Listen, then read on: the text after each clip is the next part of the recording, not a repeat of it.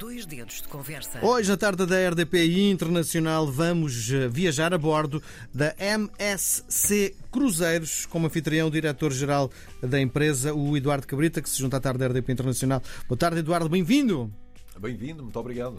É impossível passar eh, em Santa Apolónia sem se ficar cheio de vontade de dar um passeio. Para quem não sabe, o que é a MSC Cruzeiros? Bom, a MSC Cruzeiros, as siglas querem dizer Mediterranean Shipping Company e é um conglomerado de empresas ligadas ao mundo marítimo, onde a face mais visível é realmente a MSC Cruzeiros, mas começa por uma empresa gigante, neste momento a número um no mundo, de transporte marítimo de contentores. Depois existem... Então tudo começa com uh, transporte de materiais de um lado para o outro, foi? Exatamente. Estes chegaram à conclusão que se calhar podíamos fazer mais do que isto, é isso? Exatamente. Ou seja, podíamos ser até mais visíveis como marca e a partir daí nasce a MSC Cruzeiros. Mas outras empresas também, como, por exemplo, líderes no Mediterrâneo de transporte marítimo de pessoas e de bens, os tais chamados ferries. Uhum. A Senav e a Granave Velogia são empresas desse género. Plataformas eh, também de contentores, plataformas, os chamados portos de cruzeiros e agora a última marca que lançámos de ultraluxo, Explorer Journeys. Sim, eh, e há público para tudo. Neste momento há público para tudo e cada vez mais. O, no, o setor dos cruzeiros tem vindo em crescendo. Para ter uma ideia, em 2023, no mundo inteiro, um, 36 mais ou menos 32 milhões, ia dizer 36 não, 32 milhões de pessoas efetuaram um cruzeiro. Se compararmos eh, só com a população residente em Portugal são 10 milhões, 32 milhões é quase nada. Sim. Portanto, estamos a falar de uma ínfima parte de todas as pessoas que fazem férias ou que viajam. Sim. Que viagens é que fazem? Bom, neste momento nós temos cerca de mil cruzeiros por ano. Temos 22. Não temos tempo para falar em todos. Pois não. Mas tenho um especial que é uh, uma saída e chegada a Lisboa. É um cruzeiro de 10 noites uh, no MSC Orquestra entre abril e outubro uh, deste ano. Somos a única companhia a fazer estes cruzeiros com saída e chegada a Lisboa para quem não quer avião. Uhum. Os destinos são, por exemplo, Mahon, Menorca, Olbia, na Sardenha, Génova, Marselha, Cádiz, Alicante. Pronto, só para dar aqui Sim. alguns dos portos. Mas um, sem ser estes Lisboa-Lisboa, estamos por todo o mundo. Estamos no Mediterrâneo Oriental, com partidas de Barcelona.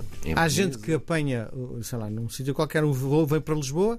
Uh, para fazer o cruzeiro depois volta outra vez de avião, não é? Exatamente. Acaba por encarecer um bocadinho a viagem, não é? Porque é avião mais uh, no fundo, mais o cruzeiro. É? Mas é a única forma de o fazer. Também podemos pensar da mesma forma. Se fôssemos fazer um cruzeiro que consiga chegar a Lisboa para as Ilhas Gregas, que é algo que as pessoas pensam, se calhar tínhamos de fazer um cruzeiro quase com 20 dias para passar em vários portos e fazer as ilhas. Se fizermos um cruzeiro a partir da Veneza para as Ilhas Gregas, conseguimos fazê-lo em 7 noites. Uhum. Quantos barcos dispõe a empresa? Neste momento, 22 navios. Sim, e estamos a falar só de cruzeiros ou 22 navios para tudo? Não, 22 navios de cruzeiro. Se, for, se contarmos os navios de transporte marítimo de contentores, são mais 700 navios. Hum, quem é o público? E vamos focar-nos agora mais no, no, nos cruzeiros, que no fundo também é a sua área, não é? É mais completamente sim, a minha sim, área. Sim. sim. Um, quem é o público que, que, no fundo, prefere passar férias a bordo? É um público interessantíssimo por uma razão. Há cerca de 15 anos, 10 anos atrás, a média de idades de alguém que fazia um cruzeiro... Porque a ideia que tenho é que era um turismo sénior, não é? Era. E cada vez é menor. E é muito rápido a explicar. Era um turismo com cerca de 60, 65 anos de média. Hoje estamos nos 40, 41.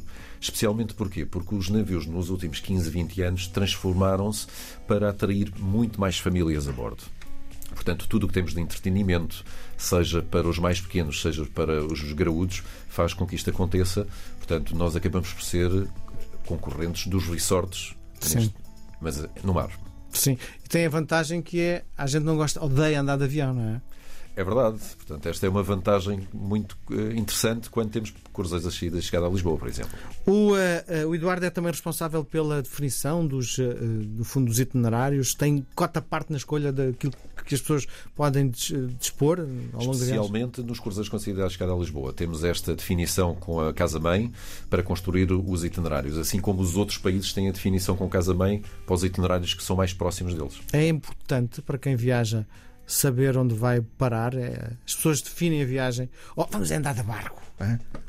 Ah, neste momento pode haver as duas coisas, mas o facto é que as pessoas ainda definem a viagem a perguntar onde é que nós gostaríamos de fazer algo este ano. E se for num cruzeiro, onde é que nós queremos ir? Queremos ir para os Estados Unidos e fazer nas Caraíbas? Queremos ir para o Japão? Queremos ir para a Austrália? Queremos ficar no Mediterrâneo? Por aí fora. o que é que há para fazer a bordo? Porque eu, eu sou hiperativo. Imagino 10 dias enfiado num barco, não é? Num barco não, desculpe, num navio. desculpe. eh, o que é que há para fazer? Há imensa coisa. Há- Se, se quiser, pode estar 24 horas sem parar, como também pode estar 24 horas sem fazer nada e simplesmente ler um livro. É, é muito transversal e muito democrático. Dou-lhe uma ideia. Nos últimos navios que lançámos, temos 10 restaurantes, 5 da especialidade, 21 bares. Há uma variedade de tipologia de camarotes para todas as pessoas ou todas as famílias que queiram. 1200 metros quadrados de loja, temos uma galeria LED que é a última, o último grito é alto mar, espetáculos imersivos, eh, vários locais do navio especialmente dedicados. Eh, o entretenimento mundial foi premiado, temos um parque aquático para os mais jovens eh, muito interessante, casino, Fórmula 1, jogos, galerias de arte. Fórmula arenas. 1? Fórmula 1 Fórmula 1 o quê? Carros de verdade? Carros praticamente de verdade colocados em simuladores para as pessoas experimentarem. Esta é uma, algo interessantíssimo para si. Sim. Porque tudo dentro do navio, o espaço é diminuto, não é? Tudo que queiram recriar da realidade fora do navio tem que ter outras dimensões, não é? Não, claro, obviamente. Até a bola do bowling tem que ser mais pequena, digo eu, não? É verdade ser. isto ou não? Pode ser que sim ou não. Obviamente não conseguimos recriar uma pista de Fórmula 1 dentro do navio, seria Sim. impossível neste Sim. momento, não é? Mas não, um bowling pode ser perfeitamente verosímil ser um bowling no- normal.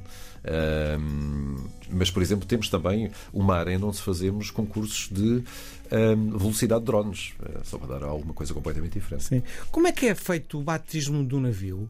Eh, quem, quem, quem é que tem a ideia? Vamos chamar este Miguel, Dom Miguel. Como, como é que isto surge? Bom, de- depende das empresas. de- de- Mas na vossa, como é que surge? Na nossa, como a empresa é a maior companhia de cruzeiros privada do mundo, há uma estrutura familiar e na estrutura familiar é decidido os nomes. Normalmente os nomes dos navios, especialmente os de cruzeiros, têm a ver com ahm, ou deusas ou então ahm, ahm, canções ou músicas ou ligada à música. Ahm, portanto, pode ser de, vários, de várias formas. Por exemplo, dou-lhe um exemplo em relação à MSC na parte dos contentores. Como são muitos navios, são 700 navios, são nomes de pessoas da própria família ou colegas trabalhadores. Sim. É porque. eh, de onde vem este Euríbia? Euríbia é, é um navio ahm, que vem da força e caráter da deusa Euríbia, que é uma deusa grega que hum, presidia as forças que influenciavam os ventos, as constelações, a marés, por aí fora. Portanto, é uma força da natureza, por assim dizer. E porquê é que ele vem? Porque, para já, porque é o segundo navio a LNG. Que é isso? LNG é um combustível ah, que nós chamamos ah, gás natural, o típico gás natural. Ahm, que é um combustível muito mais limpo em termos ambientais do que o que os normais navios eh, utilizam. Qual é o que combustível do navio? É o gasóleo. Dessa forma. Portanto, há, há, dentro do setor marítimo, só para lhe dar um, um exemplo, existem cerca de 100 mil navios no mundo, comerciais. Os cruzeiros são, no total, 350. Portanto, é uma É ínfima pouco, parte. sim. Só que é a parte mais visível hum, de tudo o que é o mundo marítimo. Portanto, a sustentabilidade aqui é muito, muito importante. Portanto, é o setor dos cruzeiros que está a levar esta onda eh, de sustentabilidade na forefront. Hum, Que é isso, forefront? na, na- na parte avançada, na Ok. vanguarda. Sim. eh, É porque a MC, MSC. MSC eh, Euríbia foi o primeiro navio que realizou a primeira viagem no mundo com zero emissões de gases de efeito de estufa. Como é que foi a viagem? Viagem tranquilíssima. Foi a viagem em que o navio saiu do estaleiro, que foi na Saint-Nazaire, e foi para Copenhagen para realizar o seu batismo. E, e porquê é que isto O acontece? batismo é com uma garrafa de champanhe, não é? Exatamente, tem que, tem que partir, senão é mau, mau, mau presságio. E partiu. Então e depois? O que é que acontece? Nós o que fizemos foi o seguinte: hoje em dia, a maior parte dos navios ainda funcionam com este combustível gasóleo que está em transição. Existem vários eh, combustíveis alternativos, vários motores, por exemplo, o LNG. E a próxima evolução, imediatamente a seguir ao LNG, era de ser o bio-LNG ou o sintético.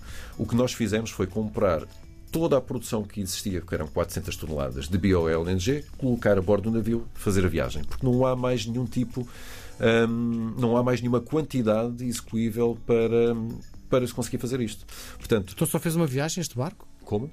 Este navio só fez uma viagem? Não, não, fez esta primeira viagem com eh, zero emissões. Sim. Zero emissões. Agora que está a navegar a LNG, que não tem zero emissões, da forma, mas tem muito mais redução de emissões do que o gasóleo normal. E deram a volta ao mundo? Ainda não. Sim. A Euribe ainda não, mas Sim. temos vários navios por ano. Um navio por ano faz a volta ao mundo. Quantas pessoas trabalham no barco? No navio, desculpe. Neste momento. Vamos, ah, vamos só tentar perceber, porque ainda não explicou. Estou aqui a dizer barco, não é barco que gosta que se diga, não é? Não, nós dizemos, quando falamos em navio de cruzeiros, não chamamos barco de cruzeiros, chamamos navio. Tem a ver com a dimensão. Especial. Mas qual a diferença entre um barco e um navio? O normal de chamar a um barco é um barco de pesca. Portanto, se considera... Mas um, um, estes, estes navios não são barcos? Eu acho que podem se chamar na mesma barcos. Okay. Chama-se mais. Uh... Mas é pouco digno. Talvez seja por aí. Isso, seja é? menos digno Sim. do que um barco. Okay. Mas tem a ver com a dimensão, essencialmente. Sim. Quantas pessoas trabalham a, a bordo destes navios? Depende uh, dos, do tipo de navio, luxo, ultraluxo, contemporâneos. Eu diria que nos contemporâneos. depois a diferença dessas coisas todas. Os navios contemporâneos são aqueles navios em que temos a maior parte de pessoas disponível ou que possam fazer uh, cruzeiros a bordo do navio. Estamos a falar de navios entre 2 mil e 6 mil pessoas. O normal é os Estamos navios... aqui a falar de para uma classe mais remediada, é isso? Uh, para uma classe, chamemos mais remediada. Chamemos uhum. a classe média, por exemplo. Cerca de um terço ou um quarto uh, do número de passageiros a bordo é, são tripulantes. Ou seja, um navio Uh, se tiver cerca de 6 mil passageiros, portanto, um terço estamos a falar em 2 mil tripulantes. Nossa! Mas, mas, por exemplo, o Explorer Journeys, que é a nossa marca de ultraluxo, estamos a falar para cada uh, 1,2 um tripulante. Portanto, é um conceito completamente diferente. Quantas pessoas vão a bordo deste, deste navio super, super luxo? Cerca de 900 a 1000 pessoas. Portanto, é quase para cada pessoa, para cada hóspede, há praticamente um tripulante. É inacreditável, mas é verdade. Bom, estava-me a dizer, então tem uns, uns passeios que é para gente de classe média, não é? Tem uns para super ricos, não é? E, e mais? Há, há, tudo, porque hoje em dia, eh, um cruzeiro de sete noites, existem várias tipologias de camarote e existem várias possibilidades de experiências a bordo. Portanto, à medida que vamos complementando uh, o que nós queremos fazer numa reserva, podemos ir somando mais atributos. Sim. Quem, quem vai em trabalho chega ao final de língua de fora, não é? Eu acho que depende do trabalho que vai efetuar. Porque eu, a imagem que eu tenho é o Love Boat, a famosa. Tem alguma coisa a ver. A série que nós víamos quando éramos miúdos, provavelmente o Eduardo mais miúdo do que eu, mas quando víamos aquela série, aquilo é a realidade a bordo, é aquilo que acontece. Eu diria que não. Vejamos, a série é uma sátira ao setor dos cruzeiros de alguma forma e, obviamente, que tem que haver um, um gancho para as pessoas o poderem ver.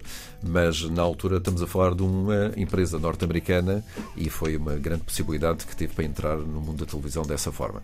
Vejamos, uh, obviamente que todas as histórias que se conhecem uh, de uma própria série podem acontecer a bordo uh, dessa forma, até podem haver outras histórias também.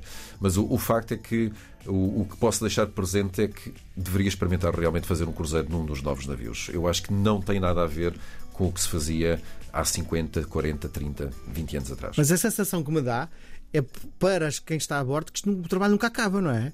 Que é, não há folgas, quem está a bordo tem folgas, pois não? O, o, facto é que quando a pessoa tem folgas está a navegar ou está em porto eventualmente, não é? Portanto, Sim. uma pessoa que esteja realmente a trabalhar continua a trabalhar no seu navio. Mas também há, há uma realidade para estas pessoas. Elas viajam, conhecem o mundo e, e têm outras possibilidades de rendimento que se calhar não conseguiram ter cá fora da mesma Aquilo forma. que eu vi é que se paga muito bem a bordo, não é? paga-se muito melhor do que um trabalho em terra, sem dúvida. Sim. Mas falar da comida, porque acho que é outra das características boas, não é? Para quem faz cruzeiros, não é? Come-se de tudo, não é? Desde o snack normal, não é? Às, aos eh, grandes chefes da cozinha, não é? Perfeitamente. Aliás, a comida praticamente está toda incluída uh, no preço do bilhete que se compra. Só, eventualmente, alguns restaurantes temáticos possam não estar incluídos. Mas sim, a ideia é que possamos trazer o melhor de que se faz em terra para bordo do navio e democratizar desta forma o conceito dos cruzeiros. Isto porque faz com que as pessoas façam um cruzeiro, experienciem e digam eu quero voltar outra vez, porque realmente senti-me de férias. Sim, mas... Hum, e outra das, das, das características que, que, me está aqui a inquietar é estamos a falar de 6 mil pessoas a bordo, não é? Como é que se dá de comer a 6 mil pessoas a bordo ao mesmo tempo? Bom, é impressionante. Uma das poucas vezes que eu tive a oportunidade de entrar numa cozinha do navio, eu perdi de vista o mise en place, ou seja, estava no horizonte. Mas o facto é que há realmente uma grande capacidade de organização uh, com imensos chefes e subchefes a bordo. Portanto, é, uma realidade, parece impossível, mas ela existe. Outra das coisas que também me deixa eh, inquieta, com muita inquietação é quando eu fui uma vez num. Mas só entrei e saí, almocei e depois vim-me embora. A sensação que me deu é que eu estava fora de Portugal. Tive que apresentar, eh, por acaso, acho que não foi o passaporte, mas foi o cartão único, não é? O cartão do cidadão. Eh, e, e pronto, e perceber, perceber. Bom, a sensação que me deu é que estou fora de Portugal. É verdade. E está, está, fora de Portugal, apesar do navio estar ao cais, por exemplo, aqui em Lisboa, eh, o facto é que o navio tem uma bandeira própria do navio e rege pelas, um, por essa bandeira. Por exemplo, se o navio for de Malta, rege-se por, um, pelo país Malta. Se o navio for, por exemplo, das Caraíbas, ou numa ilha das Caraíbas, a bandeira do navio rege por essa forma. De qualquer forma, todos os navios têm um, o chamado IMO, International Maritime Organization, que é uma organização a nível mundial com regras específicas da organização por própria dos navios. Há lei diferente do, a bordo? Não, a lei acaba por não ser diferente. O que acaba por ser são uh, características que têm a ver com a organização da própria estrutura do navio, mas a lei a bordo acaba por ser praticamente igual. Aliás, há uma parte comum a todos os navios nesse sentido. Diga-me lá uma coisa: se alguém se portar mal, fizer um crime, há cadeia dentro do, do, eh, do a bordo, isto é, eh, não vais estar aqui a, desfrutar, não é? Foste, fizeste um, vais ser julgado, não faço ideia algum sítio onde alguém que se porte mal que possa pernoitar? Não, há, há, sempre locais para pernoitar e há sempre camarotes. Hoje em dia já não há uma prisão efetiva como eventualmente há 50 anos poderia existir por, outros, por outras formas. Mas não, hoje não há, mas há grande segurança a bordo. Temos uh, várias equipas de segurança a bordo a verificar tudo o que os, os hóspedes podem fazer de mal e aconselhá-los se alguma coisa acontecer. Mas é raro isso acontecer. E aquelas pessoas são muito fundamentalistas do ponto de vista da religião tem igreja, tem, tem uma missa, tem um padre disponível? Hoje em dia depende das companhias, porque, por exemplo, só na nossa companhia já tivemos cruzeiros que são 180 nacionalidades a bordo, outros cruzeiros são só 30 nacionalidades. Parece muito e parece pouco, mas a realidade é que há uma série de nacionalidades com uma série e vasta forma de estar em relação a, a tudo o que podemos pensar. Hoje em dia, na maior parte das companhias, não existe um padre a bordo e as pessoas têm esta consciência, mas as pessoas podem, obviamente, fazer o que acharem que devem fazer com sorte da sua religião. Outra coisa importante: alguém sente-se mal a bordo e é preciso operar de imediato. Vocês têm forma de tirar a pessoa que está a bordo rapidamente para um hospital em terra? Sim.